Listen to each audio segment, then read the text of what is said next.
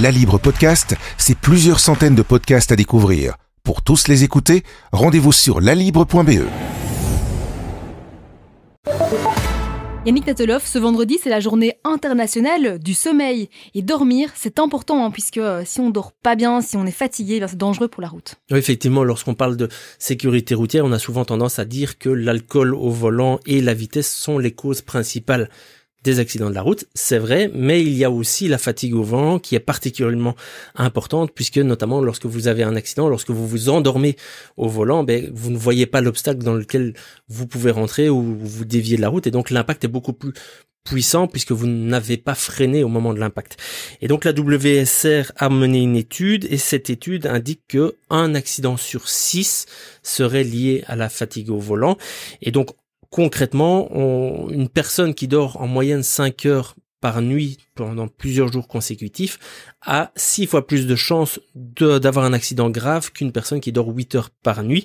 Cela conduire avec une, moyenne de 5 heures de sommeil depuis euh, quelques jours, ça correspond plus ou moins à un gramme euh, d'alcool dans le sang. Donc on voit vraiment que c'est quand même particulièrement important et c'est particulièrement dangereux de conduire quand on est fatigué. Alors c'est d'autant plus euh, problématique hein, aujourd'hui puisque ben, avec la crise actuelle on dort quand même moins bien. Oui effectivement, il y a depuis un an, mais déjà on est un peu plus anxieux parce qu'il y a toujours le risque qu'on tombe malade ou qu'un de nos proches tombe malade, et évidemment c'est extrêmement navrant de devoir perdre un, proche ou qu'un proche soit hospitalisé à cause de, du coronavirus. Mais le coronavirus a aussi impliqué pas mal de changements dans nos vies quotidiennes, notamment le télétravail. Donc vous, travaillez de chez vous et donc vous consommez sans doute beaucoup plus d'écran qu'auparavant parce que notamment les, les, vos réunions sont en visioconférence par exemple.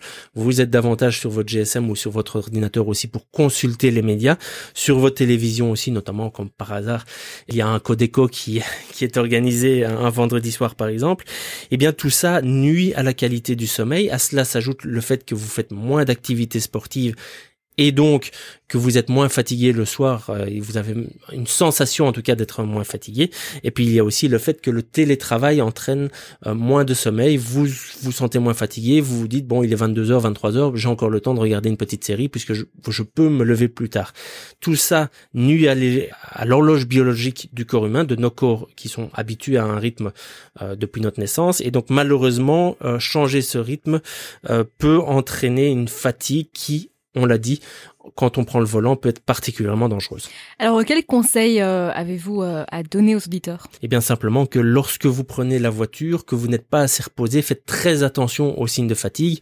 Quand vous clignez trop des yeux, lorsque vous baillez, lorsque vous sentez des raideurs dans la nuque, ce sont des signes de fatigue au volant. N'hésitez d'ailleurs pas à vous arrêter, ne fût-ce que 15 minutes pour prendre un peu d'air. Si vous êtes de, sur des distances courtes, si vous prenez la voiture pour de longues distances, à ce moment-là, il vaut mieux faire une pause d'une heure euh, pour ou voire deux quand quand c'est possible. Et alors il faut évidemment ne pas manger trop ou en tout cas pas trop lourd, ne pas boire au volant effectivement puisque ça accentue la fatigue au volant. Et puis surtout même si vous êtes à 20 minutes sur autoroute de votre domicile, arrêtez-vous si vous ressentez les premiers signes de fatigue parce que la fatigue elle peut venir d'un coup et il suffit de deux ou trois secondes de sommeil pour pouvoir dévier et avoir un accident grave.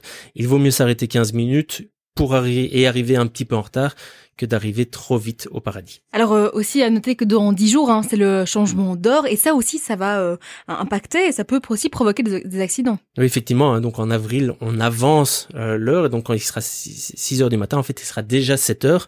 Donc ça devrait pas poser trop de problèmes dans la nuit de samedi à dimanche dans 10 jours, mais effectivement, 7 heures de sommeil perdu pourrait se répercuter sur la fatigue des, des, citoyens durant la semaine suivante et donc au volant aussi. Donc n'hésitez pas à faire une sieste le dimanche suivant le changement d'heure pour récupérer cette heure perdue. Eh bien merci beaucoup Yannick Gatolov pour ces informations. Merci.